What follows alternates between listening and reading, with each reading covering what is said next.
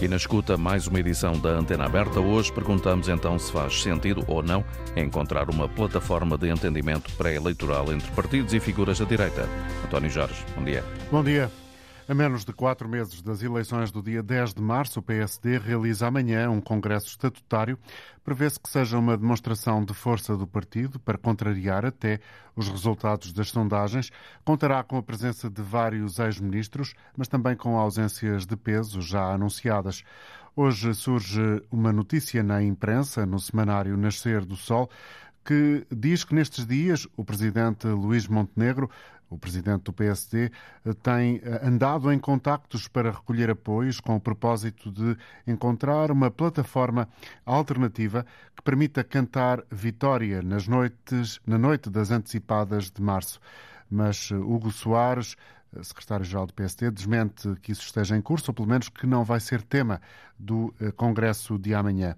Um entendimento que não teria a iniciativa liberal, mas também eh, poderia contar com aqueles que nos últimos dias bateram com a porta do partido liderado por Rui Rocha e saíram com estrondo numa debandada que deixa um rasto de críticas e acusações várias à atual direção, desde falta de democracia a nepotismo e até em desacordo pela decisão da IEL apresentar-se sozinha às eleições. Assim, parece estar no horizonte do PST de Luís Montenegro uma espécie de AD, de acordo com a notícia do Nascer do Sol, com o CDS e figuras que estão descontentes com outros partidos. Podem estes ter passos no caminho de um partido que muitos consideram não parecer estar preparado para vencer as eleições de 10 de março, com um líder incapaz de gerar entusiasmo ou apresentar uma estratégia para o país? Mas será que é assim ou tudo não passa de uma campanha da esquerda? Pode ser o caminho de uma plataforma de entendimento pré-eleitoral a melhor solução para essa ambição do PSD e da direita? Queremos ouvir a sua opinião através dos números 822-0101 e 2233-99956. Hugo Soares, ouvido esta manhã pela jornalista Rosa Azevedo, traça aqui os objetivos deste Congresso. O Congresso é um Congresso que estava marcado há mais de seis meses, é um Congresso que visava a revisão dos estatutos do PSD depois de uma ampla e profícua, diria, discussão interna, mas hoje o Congresso ganha um relevo maior. Instalou-se uma gravíssima crise política no país por responsabilidade exclusiva do governo. Portugal não pode ser isto. E é preciso devolver o prestígio e a credibilidade às instituições. E este Congresso servirá de rampa de lançamento para que o PSD possa fazer esta campanha de forma unida, de forma coesa, de forma alegre, mas mostrando às pessoas que há soluções para os seus problemas concretos. E é isso que eu gostaria que fosse o Congresso de amanhã. Quais serão os temas desta campanha e que podem começar amanhã a ser definidos no Congresso? Há questões que me parecem óbvias. O PC tem, ao longo deste ano e meio da, da direção política nacional, apresentando as suas prioridades políticas. Não foi por acaso que começamos logo o início desta caminhada olhando para as questões sociais e, eh, no fundo, apresentando um projeto ao país de eh, medidas de apoio social aos mais carenciados, numa altura em que a inflação atingia as famílias. Logo a seguir, olhamos para um dos maiores problemas que há. Portugal tem cada vez mais gente sem acesso à habitação e nós apresentamos um projeto político de medidas concretas para a habitação em Portugal, que não tenho dúvida nenhuma, aliás foi reconhecido pelos vários comentadores e analistas políticos, melhor, eh, bem melhor eu diria, porque o governo teve o efeito contrário do que aquele que o governo quis aplicar. Nós olhamos para a educação e definimos como prioridade a recuperação do tempo de serviço integral dos professores. A saúde. Nós andamos há um ano e meio a dizer que é impossível o Serviço Nacional de Saúde cumprir a sua obrigação e eh, permitir a todos os portugueses ter um médico de família, ter uma consulta a tempo e horas, ter as cirurgias que precisam para ter os seus problemas resolvidos, sem que haja uma complementariedade entre o setor social, o setor privado e o setor público. E o Partido Socialista sempre a negar. Hoje já tem necessidade de dizer que isso vai ser preciso. E depois a questão da fiscalidade, por último. Portugal não pode viver com impostos máximos, a redução fiscal das famílias, da classe média e dos jovens é uma prioridade para o PC. Pode ser também discutida a possibilidade de um acordo pré-eleitoral alargado à direita? É uma possibilidade que avança hoje o Semanário Sol? Não, não creio que isso seja tema de Congresso. Essa é uma matéria que haverá de ser abordada a seu tempo, se for esse o caso, pela Comissão Política Nacional. Não é tema deste Congresso Nacional, de resto não, não consigo perceber sequer essa, essa notícia. Mas é uma hipótese que está em cima da mesa, esta, eh, este acordo pré-eleitoral? Não há hipótese em cima da mesa, porque não está marcada nenhuma reunião para discutir uh, políticas de coligação. Quando o Presidente do Partido entender que deve venir a Comissão Política Nacional, a Comissão Política Permanente, para decidir esse tema, uh, cá estaremos para falar sobre ele. No Congresso da manhã vão estar vários ex-ministros, antigos ministros uh, do governo, nomeadamente Passos Coelho. Pode ser uma, uma espécie de formação já de um governo, ou de uma hipótese de governo para depois de 10 de março? Não creio que deva haver essa leitura neste momento. O que pode ser uh, entendido é outra coisa, que é um grande sinal de união, de coesão, de mobilização do partido, dos seus quadros tiveram responsabilidades governativas no passado, uh, que podem juntar a este projeto político essa experiência e essa visão, uh, para que nós possamos construir, de facto, soluções para a vida concreta das pessoas. Deixe-me mesmo dizer, eu julgo sinceramente que a política está afastada daquilo que são as preocupações das pessoas. A bolha mediática, o comentário político, todos os dias, o desprestígio uh, a que as instituições chegaram, levam a que não se fale daquilo que verdadeiramente é importante para as pessoas, mas mais do que isso, que não se fale das soluções para a vida das pessoas. As pessoas hoje têm dificuldade em chegar ao final do mês e pagar o seu crédito de habitação ou a renda da habitação. Aquelas que, felizmente, ainda conseguem ter uma habitação. Os pais e os avós investem na formação dos seus filhos e dos seus netos e quando eles acabam o curso vêm-nos sair para os países do centro da Europa para porem nesses países aquilo que foi o nosso investimento e nós somos incapazes de fixar esse talento. Nós vemos a desgraça que é, o caos que é a saúde. Nós vemos as forças de segurança sem meios. Quer dizer, não é pintar o país com uma visão catastrofista é aquilo que nós sabemos que é a vida das pessoas. E é para essas pessoas, sinceramente, para as famílias e para as empresas que o PSD tem que estar vocacionado. Se o PSD vai em coligação, quem vão ser os próximos membros do governo? Tudo a seu tempo. Mas não é isso que as pessoas querem ouvir. As pessoas querem, sinceramente, ouvir, a minha opinião, a resolução para os seus problemas. Hoje é publicada uma sondagem em que o PS lidera, ainda que por pouca diferença, mas lidera as intenções de voto dos portugueses. O que é que é preciso para o PSD dar este salto e passar a estar na frente de, das intenções de voto dos portugueses? Olha, é preciso eh, o dia das eleições. Sabe, eu eh, tenho muito respeito pelas sondagens, elas são um instrumento de trabalho. Eu não deprimo nem me excito com sondagens, nós temos dito isso no PSD. De resto, todas as sondagens estão dentro da chamada margem de erro, mas não me levam mal. E, as empresas de sondagens também não levarão, espero eu. Portugal não tem sido muito feliz nos últimos anos com as sondagens. Eu recordo-me das sondagens das últimas eleições legislativas, recordo-me das sondagens das eleições legislativas de 2011, olha, e recordo-me de forma impressiva das sondagens das eleições autárquicas, nas últimas, em que havia grandes parangonas que diziam que o Dr. Fernando Medina tinha o engenheiro Carlos Moedas no bolso e que já estava à frente, ou ganharia por mais de 19 ou 20 pontos percentuais. E no final do dia, olha, o Dr. Fernando Medina foi para casa e o engenheiro Carlos Moedas é Presidente da Câmara e ainda bem uh, de Lisboa. Uh, todas as sondagens dão os dois maiores partidos dentro de um empate técnico. Um ano o Partido Socialista teve maioria absoluta e o PC teve cerca de 27,5%. Eh, não me sinto nada desconfortável com as sondagens, eh, olhando para o histórico que elas têm tido. Hugo Soares, ouvido pela jornalista Rosa Azevedo. Bom dia, Ricardo Jorge Pinto, comentador de Política Nacional da RTP. Amanhã o Congresso Estatutário do PSD eh, promete ser um momento de um partido unido, alegre, mobilizado. As palavras utilizadas por Hugo Soares. Certamente que essa será a imagem que o país eh, verá, mas será essa a imagem que corresponde ao estado de espírito dos simpatizantes e militantes, na sua maioria, do PSD? Eu penso que sim. Estamos em vésperas de eleições, o PSD tem possibilidades de chegar ao poder e nós sabemos que quando chega a poder os partidos tendem a unir-se e por isso eu diria que esta liderança de Luís Montenegro, que teve momentos até um pouco turbulentos quando ainda recentemente as sondagens mostravam que ele não conseguia descolar e alguns militantes não escondiam o desconforto, esses mesmos militantes tenderão agora a concentrar os seus esforços naquilo que é a luta contra os seus adversários políticos mais diretos, nomeadamente o Partido Socialista, e desse ponto de vista eu diria que esse Congresso vai ser um Congresso de unidade. Até que ponto é que faz sentido, apesar de o Soares dizer que esse não faz parte do alinhamento das discussões uh, do Congresso amanhã, será apenas uma rampa de lançamento da campanha, mas até que ponto é que faz sentido e, e uh, a notícia que hoje é avançada pelo Nascer do Sol tem cabimento, faz sentido estudar hipóteses de entendimento com outros partidos e independentes? Naturalmente que sim. E, aliás, mais do que isso, faz sentido dizer aos eleitores de forma muito clara quais são os cenários políticos pós-eleitorais.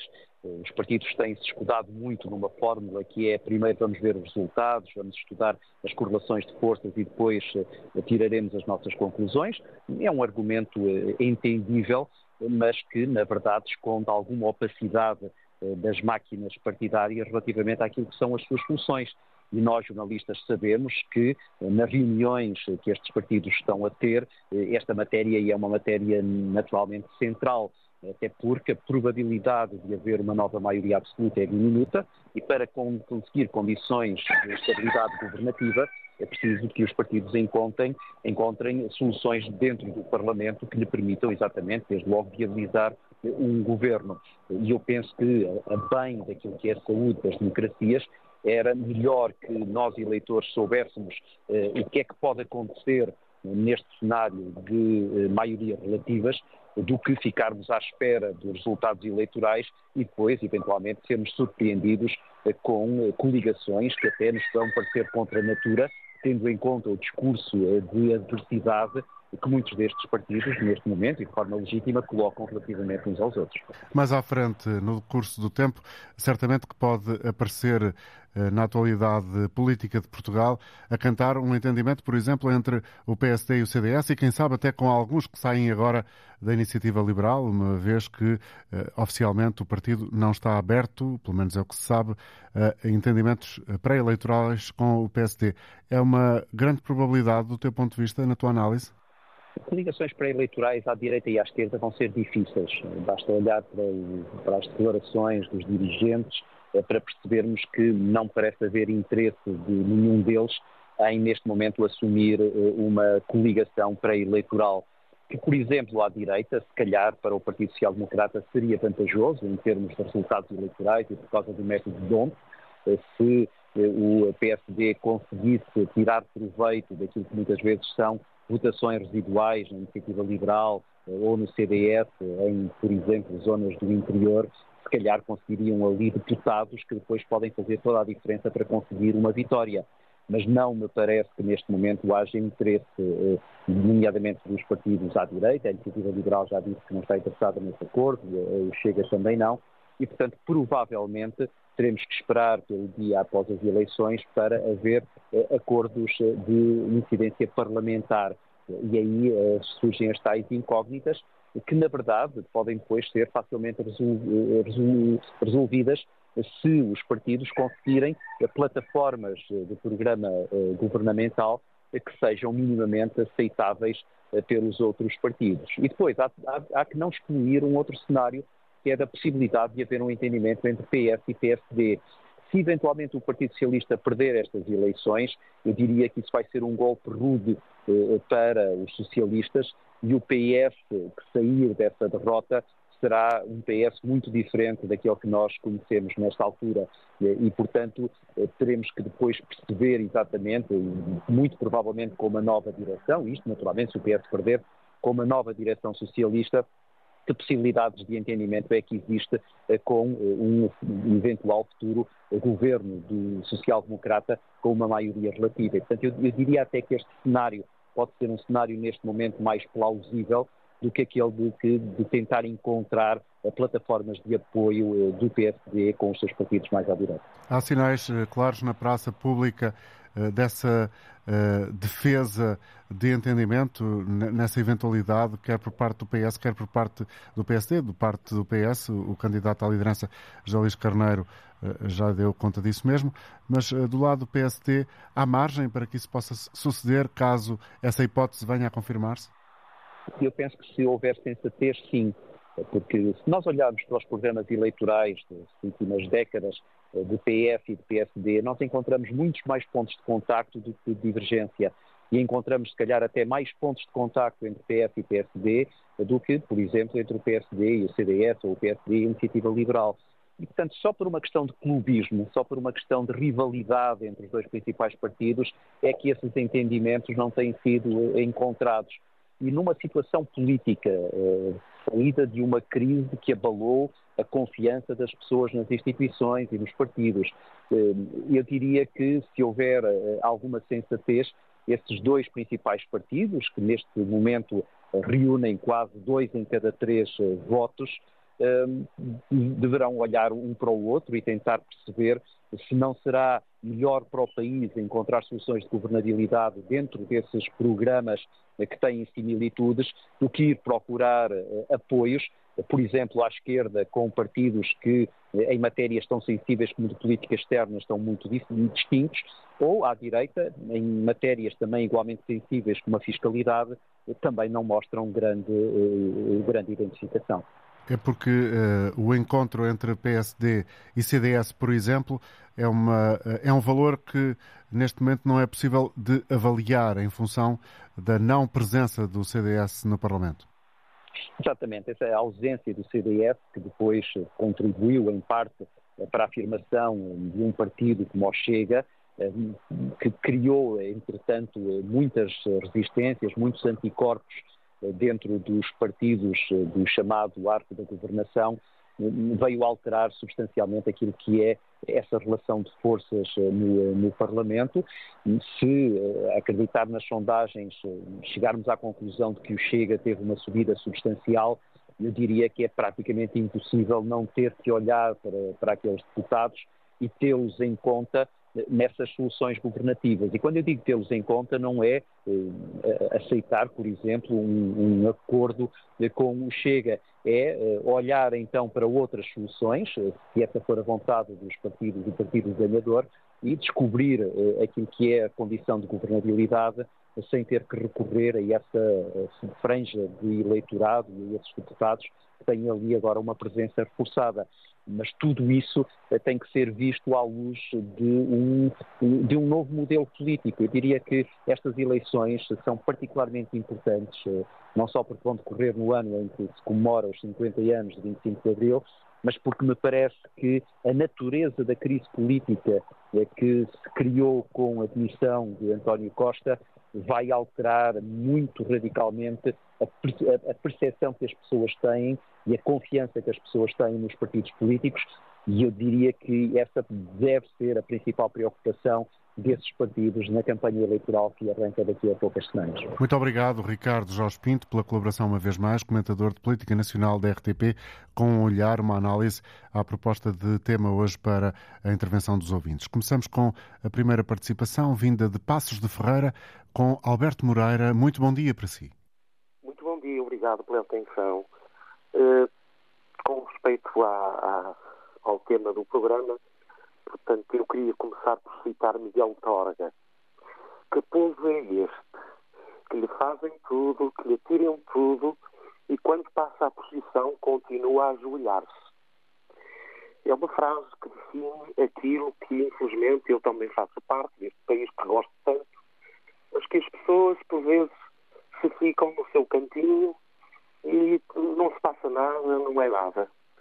Eu espero que os políticos que nós criamos ao longo destes anos estejam mais atentos às pessoas, que nos tratem com dignidade e que possam fazer deste pequeno país uma pequena Suíça, que nós poderíamos ser iguais. Só que, infelizmente. Para além dessa carta de intenções no plano político, qual é a leitura que faz eh, relativamente àquilo que pode ser uh, o desenrolar digamos assim, eh, das conversações, se é que elas existirem, venham a existir, entre os partidos da direita, Alberto Moreira? Olha, é o seguinte: eu não tenho medo da direita, como também não tenho medo da esquerda. A minha ideologia, tenho-a comigo, uh, não tenho problema nenhum em, em pô-la em prática. Agora, o que eu queria é que governassem, e ideologicamente a, a, a chamada esquerda e a extrema-esquerda têm a sua forma de, de olhar a política. E a, a direita, e isso que a extrema-direita, tem outra forma de olhar. Eu não estou a ver que a direita tenha algum problema uh, guardado, algum rato escondido, porque a direita já nos salvou de duas bancas rotas. Evidente que para as pessoas, como dizia o Miguel Torga, se lhes tirar algum, eles já não prestam. Mas no caso deste último governo de, de direita, sabemos que saímos de uma bancarrota nós não tínhamos dinheiro nem para mandar uma carta de uma Câmara Municipal de um aviso. Não havia dinheiro. Não havia dinheiro para pagar os professores. Não havia dinheiro para pagar os médicos. Não havia dinheiro para a Antena 1 ser a Antena 1. Portanto, isto fica bem vincado. Agora só tenho pena é que a malta continua a assobiar para o lado. E gostaria de ver um PSD forte, com, com capacidade, e eu acho que tem eu, eu, eu acredito que o Montenegro, por aquilo que eu conheço, e conheço alguma coisa dele, que é quase meu vizinho, que é um homem de bem, é um homem de bem.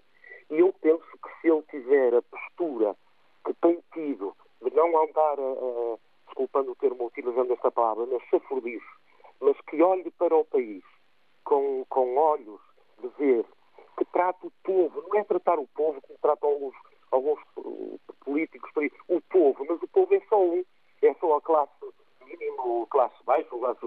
Não, o povo é um todo. Eu não, eu não posso classificar, eu, professor, como o António Jorge, jornalista, não posso classificar igual, o senhor é diferente na sociedade, as classes também são diferentes na sua profissão. E porquê é que uma pessoa que, que andou um tempo inteiro a estudar para ser professor, ou ser médico, ou ser engenheiro, tem um salário quase igual ao que tem o um salário mínimo? Que não, não fez nada a não ser trabalhar, mas não tem um curso superior. Está identificado um dos problemas do país, certamente esse será uh, um tema recorrente durante os próximos uh, meses, próximas semanas. Obrigado, Alberto Moreira, por ter estado connosco. Agora em Lisboa, Fernanda Abreu, bom dia. Bom dia, bom dia. Vamos ouvi-la. Ah, uh, o que a minha pergunta é com que direita é que o eh, PSD quereria aliar-se? Porque, de acordo com a entrevista que ouvimos há pouco do Sr.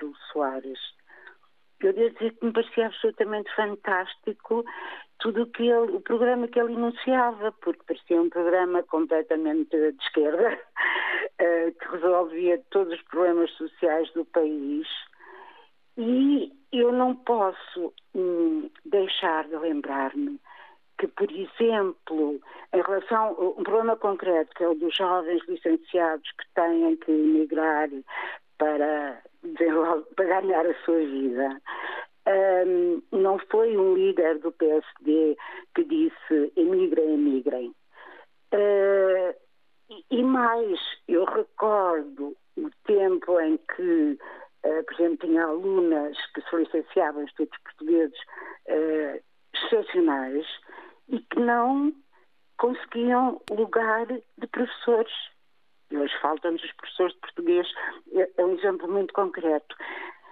Só queria dizer que não acredito nada uh, do programa que o Sr. Hugo Soares uh, iniciou e que gostaria de saber com que direita é que ele é que eles querem uh, aliar-se. Ou seja, que falem verdade, que não iniciem programas que depois não cumprem e que quando lá estiveram não cumpriram minimamente. Muito obrigada. Obrigado, Fernanda. Era só isto muito rápido. Obrigado, Fernanda Abreu, em Lisboa. Agora em Almada, José Azevedo. Bom dia e bem-vindo ao programa, José. Muito bom dia, Sr. António Jorge e todo o auditório e obrigado pela oportunidade de falar sobre este tema. Eh, é assim, eu, enquanto cidadão português, por aquilo que muitas vezes tem passado a nossa política em Portugal, eh, é uma vergonha.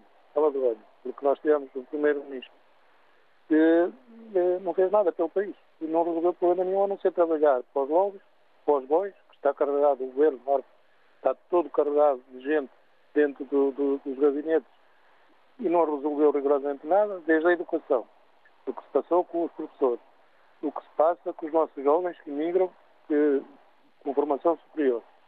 E depois olharmos para o nosso Alentejo, carregado de imigrantes que vêm para cá para viver naquelas condições, o que é que foi que o Partido Socialista fez para, para resolver todo este problema? Já não falando naquele problema da saúde que, que, dos médicos de família. Portanto, vendeu-nos mentiras. E nós fomos também um painel. E estou bastante arrependido. Uh, agora, que, em relação ao, ao, ao futuro governo, eu acho que tanto faz ser de esquerda como ser de direita. Agora, que não vê não é mentiras às pessoas de coisas que depois não cumprem e que vão trabalhar novamente para os lobbies e para, para os amigos. Portanto, isso não, não resolve o problema. Nós queremos ver, ou eu pelo menos gostava de ver, alguém, nem que fosse um independente, mas que diga, eu ponto por ponto, desde a saúde, a educação, a agricultura, tudo, tudo, tudo que é necessário resolver. Estamos aqui para resolver e de forma é que vou resolver. E com gente capaz e gente séria, que nós temos gente séria no país. Não é com que vai resolver o problema. E, portanto, a mim tanto faz ser uh, a aliança ser uh, à direita, ou ser à esquerda, ou seja até ao centro, como já temos o centrão. Mas que venham, de facto, venham resolver os problemas que faz falta ao país. Muito obrigado, obrigado pela colaboração, José Azevedo, a falar de Almada.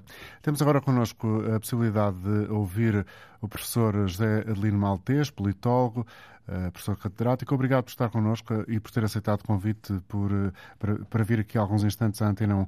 Como é que olha para o momento de crise política que o país vive, professor José Adelino Maltês? É, agora já não é crise, agora é que eleições, que coligações. Uhum. E, e, tudo só se pode fazer depois da definição do, do Partido Socialista, que demora um mês. Até lá é tudo prematuro. Esta discussão do, do, da agenda de como é que se fazem alianças à direita é, é, é uma coisa muito caseira, muito doméstica, porque temos que integrar esta micropolítica lusitana na macropolítica europeia e das famílias políticas europeias. Ora bem, a grande discussão na Europa é, vai ser quem vai governar a Europa. E, e o principal inimigo de, de, do Partido Popular Europeu e do Partido Socialista Europeu é a emergência de movimentos fortíssimos de extrema direita. Como se viu ontem nos é Países nós, Baixos. Em Portugal, vamos eh, estar a discutir a direita para ver como é que o PSD se alia ou chega, como é que se alia à extrema-direita, quando são dois inimigos na Europa. Ora bem, e as famílias políticas europeias hoje são marcantes em Portugal. Este é o primeiro ponto. Em segundo ponto, o PSD, eh, como sempre foi da sua tradição, desde a primeira hora, eh, está mais interessado em saber quais são as figuras danadas com a futura liderança do PS, nomeadamente se for o Pedro Nuno Santos, que poderão integrar as listas de deputados do PSD. Essa é, é a aliança política mais visível, porque o PSD só cresce ao centro. Depois olha para a direita, e aqui uma coisa também que essa é nova em termos europeus, é que a nossa extrema-direita o, nosso Ventura, é um dissidente do PPD, do PSD. Não, não há eh, na Europa algumas semelhanças com a Espanha, mas em Espanha houver franquismo. Mas aqui o que nós temos é um, um, um one-man show, um Ventura livre que saiu do PPD. Portanto, há aqui circunstâncias completamente diversas do jogo agenda de direita, agenda de esquerda, como qualquer analista do Bloco de Esquerda gostaria de fazer. Não, podemos estar perante a emergência de uma consolidada nova família política em Portugal e que, integrada na extrema-direita europeia, que vai apresentar o seu campo. Segundo, repito, o PSD, para crescer, está a pensar quem é que vai convidar para deputado vindo do PS. Por isso é que o Pedro Nuno Santos ficou aflito e tratou de fazer uh, o acordo com o Álvaro Beleza e companhia, porque senão era um problema gravíssimo para o PS ficar com este flanco desguarnecido a favor do PSD. Em terceiro lugar, as alianças políticas em Portugal são quase todas, além daquelas que é uma coligação chamada AD, chamada CDU, são, uh, uh, vamos ver a primeira em democracia. A primeira em democracia foi Freitas do Amaral Mário Soares, em 78, governo do PS com figuras do CDS. Segunda, Bloco Central, coligação pós-eleitoral do Partido Socialista e do PPD, mas que foi combinada previamente entre Mário Soares e Mota Pinto.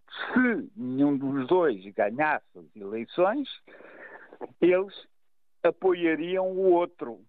Foi isto que aconteceu em Portugal. Portanto, há aqui um catálogo de medidas que não são apenas saber se o PSD vai conversar com o Chega.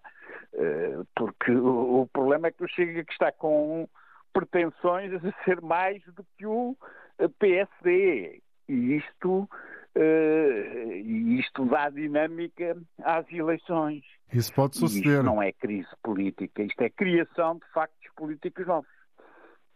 É Isso é pode suceder, não pode? Tudo pode suceder. Uhum. O que é preciso é que as lideranças estejam com essa esperança. Eh, e, portanto, parece que todas têm muito a ganhar nestas eleições. O PSD crescer à custa do PS, o, o Chega subir relativamente aos outros parceiros, eh, a iniciativa liberal ver se, se este cartaz funciona tão bem como funcionou o outro. Portanto, eles estão, o, o CDS regressar ao Parlamento. Portanto, há aqui uma dinâmica que, que, que, que é interessante. Há, é há quem diga, professor José Lino Maltês, que há uma dinâmica também de tentar perceber se quer PS, quer PSD resistem uh, um pouco à luz daquilo que é a nossa história, como, como partidos centrais uh, do panorama político português. São partidos centrais do, dos grandes partidos políticos europeus, não é? E esta função uh, está em colma em qualquer um dos dois, não é? Eh, portanto, e hoje as questões políticas têm, portanto, esta vertente. Eu ainda vi a semana passada, ou há dias, o, o vice-presidente do PSD ir a um comício organizado pelo PP contra o PSOE, em Espanha. Portanto, há aqui coisas, eh, este palco vai funcionar e, e tem uma grande dinâmica. Mas eu acho, o mais curioso vai saber, a meu ver, e isso não vai acontecer no Congresso do PSD, porque ainda não sabem, é como é que o PSD está a trabalhar para atrair figuras que foram do PS. Isso pode ser a grande surpresa dentro de um mês. Mas isso, eh, a, acreditar na notícia hoje de um jornal, aparentemente está em curso. Montenegro tem feito esse trabalho nos últimos dias. Já o disse, já o disse. E é tradicional, e sempre fez, os dois grandes partidos, o PS e o PSD, são frentes. O PS, durante anos, pensou que ia incluir o Bloco de Esquerda no seu seio, porque era tradicional, no suarismo, isso acontecer. Portanto, os dois grandes partidos estão muito batidos, eh, estão muito experimentados e têm obtido crescimento graças a essas operações de, eh, de integração de dissidentes. O PS com os ex-PC, os, os ex-extrema-esquerda, eh, etc, etc. Até o Sampaio era, era da extrema-esquerda e acabou por ser líder do PS. E o PSD é, é, a cobrir o centro. Isto é a constante dos dois grandes partidos portugueses. E esta é uma discussão que não estamos a ter esta federação à direita já está um bocado cansada e, e experimentada nos Açores, de, de, acho que deu raia. Portanto, estão, estão com dinâmicas que não é para uma convergência. Estão com dinâmicas de ir a terreno para se medirem. Obrigado. Obrigado pela sua colaboração. Nada. Um bom dia. Professor José Lino Maltês, politólogo, trouxe-nos aqui uh, a sua reflexão sobre o atual estado partidário e político do país. Mário Melo está ao telefone a partir de Aveiro, o ouvinte que escutamos agora. Bom dia, Mário. Bom dia, olá. Bom dia para todos. Olha, eu, eu queria dizer só uma coisa. A pergunta é, é, é muito simpática, é muito engraçada, mas realmente, claro, se for para derrotar o PS, eu percebo que haja uma, que eles querem uma plataforma para derrotar o PS. Agora, há uma coisa que temos que ver, o público tem que perceber bem. Por exemplo, o PSD critica o PS porque está sempre ligado à esquerda, está sempre ligado à esquerda. O PCP critica o PS, está sempre ligado à direita, está sempre ligado à direita. Então o PS é uma coisa ou é outra? O PS, neste momento, no país, é o partido mais moderador do país que temos. É o partido mais moderador. Agora, corrupção, corrupção há em todos os partidos. Não vamos por aí, não vamos por aí. O António Costa fez o favor, pôs o lugar à exposição, demitiu-se porque, porque achou que, sendo alvo de uma uma especulação, especulação ou não, veremos, mas sendo algo disso, eh, repare uma coisa, nem Marcelo Rebelo de Sousa escapou com, aquela, com aquelas gêmeas do Brasil, nem Marcelo Rebelo de Sousa escapou à corrupção. Será verdade? Não será verdade? Marcelo Rebelo de Sousa teria que se demitir? Quer dizer, repare uma coisa, o Duarte Lima está no PSD, por exemplo, aconteceu o que aconteceu, foi matar a Rosalina ao Brasil e nunca mais vai ser julgado por isso. Portanto, o problema é este. Agora, quer queiramos, quer não, o partido, o Passo Coelho, quando foi para lá, se ele dissesse assim, olha, a minha ideia é tirar o subsídio de férias e tirar o subsídio de Natal, será que o Passo Coelho ia para lá? É que governar com o dinheiro dos outros eu também sei. Agora, eh, nesta altura, o que é preciso saber do PSD, isto é uma grande verdade que devia sair já do Congresso. E o PSD é o partido mais mentiroso que eu já vi na, classe política. Reparem, sabe porquê? Sabe porquê, António Jorge? Porque o PSD não quer nada com o Chega. Nos Açores, quando lhe conviu, já foi ao Chega. O PSD, nós não podemos ser assim. Quer dizer, não podemos deixar o público nesse, nesse caos político. O PSD é um partido mentiroso. Esta é que é a verdade, é aquilo que eu penso. Obrigado, Mário. António Silva, Liga-nos de Coruche. Bom dia, António. Bom dia, como está, Sr. António Jorge? Estou, está a ouvir? Estou a ouvi-lo bem. Uh, cumprimentos aqui de Coruche uh, e muita saúde ao seu programa. Obrigado. Olha, sobre essa situação, eu gostava que amanhã no Congresso tivesse mais figuras uh, do PSD a apoiar Montenegro. Porquê? Uh, neste momento é o presidente do partido. É o presidente que tem que ser apoiado com unhas e dentes. Porque do outro lado está uma máquina montada, e, e sempre foi bem montada, uh, que fez o que fez nos dois, nos dois últimos primeiros ministros que teve, Uh, ou seja, eu vou dizer por nomes, o Sócrates que deixou o país como deixou e o atual que deixou como, como vai deixar. Uh, eu penso que é a hipótese neste momento para, os portugueses uh, será o Dr. Luís Montenegro. Pelo menos está, está assim à vista.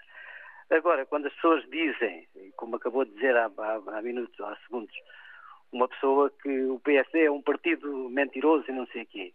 Uh, eu gostava que essas pessoas vissem o que, Costa, o, que o Dr. António Costa prometeu e, e, está como está, pronto. Portanto, a partir daí, eu, é o que tenho para dizer. Obrigado, António. Eu... É- sim? Bom, apare... sim, sim. Uh, já não está. António Silva a falar de Cruz. Agora no Porto, Carlos Lopes. O Carlos eh, faz questão de dizer que é militante da Iniciativa Liberal. Bom dia.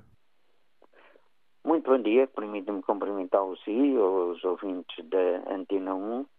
Eh, faço questão eh, porque realmente sou membro do Iniciativa Liberal e que o António Jorge tem referido na base do artigo do, do Jornal do Sol de uma uh, plataforma que o PSD eh, tem estado a tentar criar com independentes, com partidos políticos à direita, nomeadamente o tradicional CDS, que não tem representação na Assembleia da República, como sabemos, e com a Iniciativa Liberal. O, o Iniciativa Liberal, uh, o presidente, o Rui, o Rui Rocha, em relação, em respondendo a questões que eu coloco e que são públicas, internamente pelo menos dentro do Iniciativa Liberal, eh, diz eh, uma coisa que eh, a mim me cria uma, uma grande estranheza, que é, enquanto eu for presidente, não há medidas a favor de reformados, de aumento de reformas sabendo nós que grande parte do eleitorado é um eleitorado envelhecido. O PSD tem no seu programa, e é conhecido, medidas e compromissos relacionados eh, no aspecto social, com o envelhecimento da população, com os reformados, com até aumentos de reformas, que é com, completamente incompatível com aquilo que o Presidente Rui Costa da Iniciativa Liberal pensa. Ou seja, eh, eu tive a oportunidade, talvez o António Jorge não se lembre, mas logo a seguir a convenção e eleição do Rui Costa em janeiro deste ano, tivemos um, uma curta conversa em que eh, havia Por acaso uma. Por acaso lembras, muito bem, tem boa memória. Por isso, eh, o Rui Gosta eh, fazia uma apologia não só de atingir os 15% de votação, mas de andar pelo país, é conversar com os membros, dando oportunidade aos membros. Pois muito bem, no dia 1, 2 e 3 de dezembro iria haver uma convenção na Iniciativa Liberal com dois objetivos. Um, eh, a alteração dos estatutos, um pouco semelhante àquilo que vai ser o Congresso do PSD, eh, amanhã, creio eu, uhum. e também as linhas gerais de política para o programa político eleitoral. Obviamente, perante a inesperada marcação das eleições a 10 de março, essa convenção pura e simplesmente foi anulada por votação no Conselho Nacional e também na Comissão Executiva, do qual é presidida o Rui Rocha. Por isso faz todo o sentido que o PSD procure essa plataforma, não só com os partidos, mas também com aqueles que vão saindo da iniciativa liberal, e como é de conhecimento, o António Jorge já o anunciou. 25 personalidades saíram e, e, isso deve concretizar-se amanhã. Uh, deixam de estar filiados.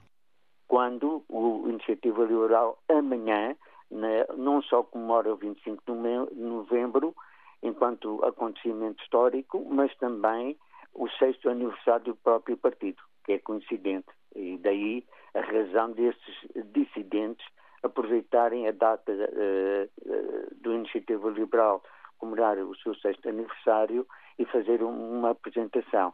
Mas internamente vai haver pessoas como eu que vamos continuar a insistir eu, que sou um liberal social, me preocupo com as situações sociais decorrentes daquilo que se vive no país, isso vai continuar e o Rui Costa sabe perfeitamente que vai ter sempre essa voz em qualquer partido. Fez mal uh, a iniciativa liberal uh, dizer que não uh, quer entendimentos pré-eleitorais com o PSD?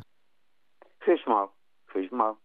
E, e repare qual é o papel que a iniciativa liberal tem tido até neste recentemente o orçamento de Estado eh, nos Açores e aquilo que foi o posicionamento do próprio Rui Rocha quando das eleições na Madeira, que rapidamente se posicionou para fazer um acordo com o PSD e o PSD Madeira optou por uma, uh, por uma pessoa ligada ao PAM.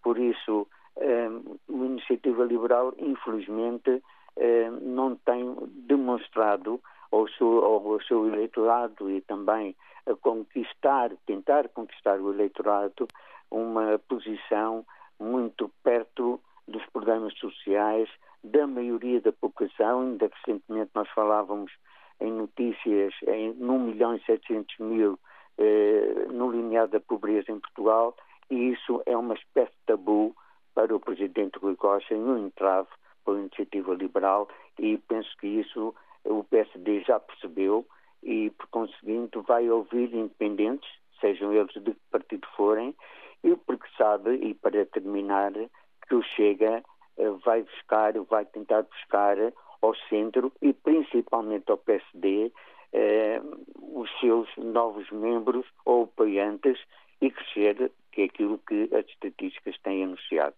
Desejo um bom dia. Obrigado, bom dia e bom fim de semana. Agora vamos ter connosco o António Farinha em Sintra. Bom dia, António.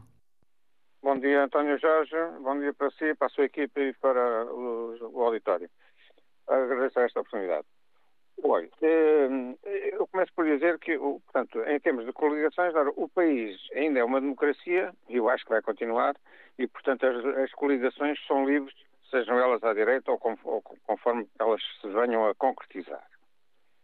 Ora bem, uh, aquilo que eu, contudo, que eu penso é que os partidos devem colocar, em primeiro lugar, não os seus egos partidários ou os, seus, ou os egos dos seus principais dirigentes, mas sim o país.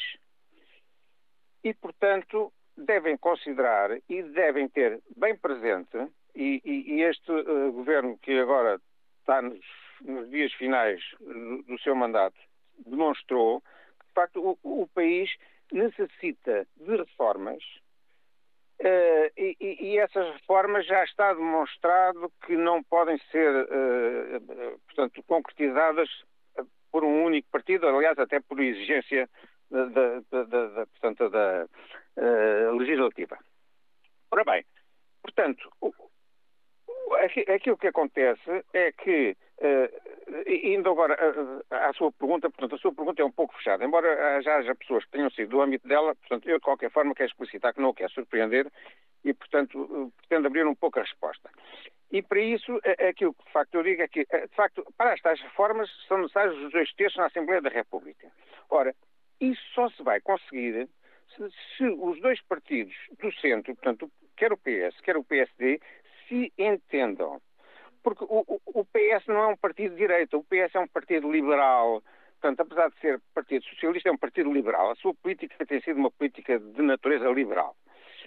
Ora, aquilo que os portugueses precisam, e quando digo os portugueses, nós sabemos de quem é que estamos a falar, estamos a falar da, da massa trabalhadora, daquela que necessita do dinheiro para chegar ao fim do mês e pagar as suas contas e não viver, portanto, com, com com, com, esta crise em que, tem, em que, se tem vivido, com as pessoas, a saúde, a educação, etc.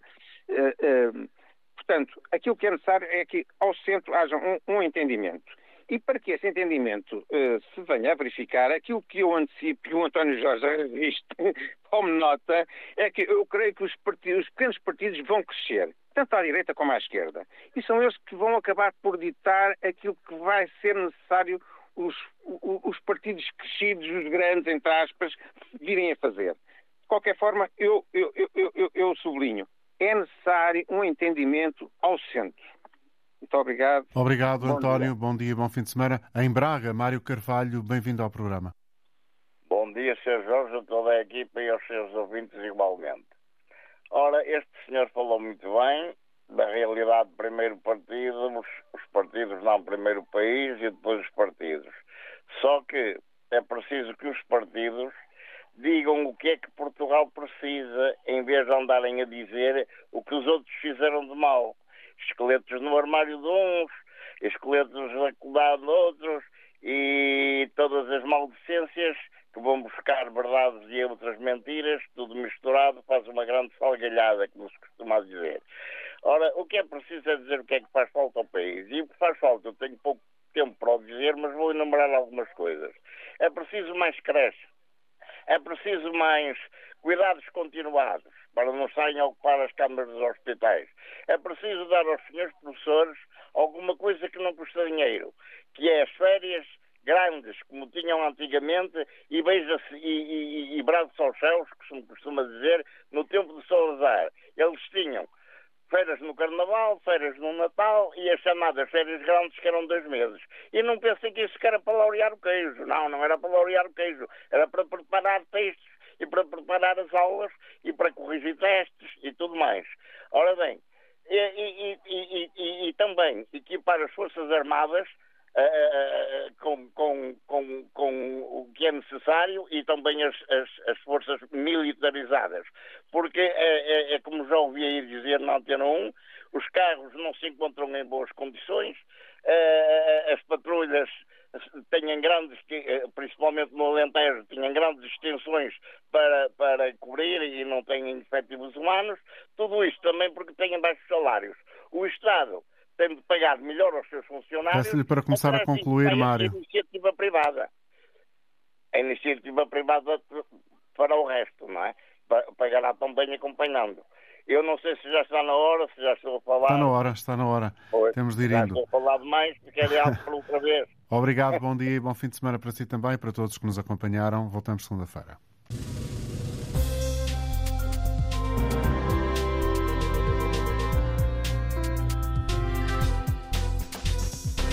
Programa Antena Aberta da Antena 1, edição foi do jornalista António Jorge.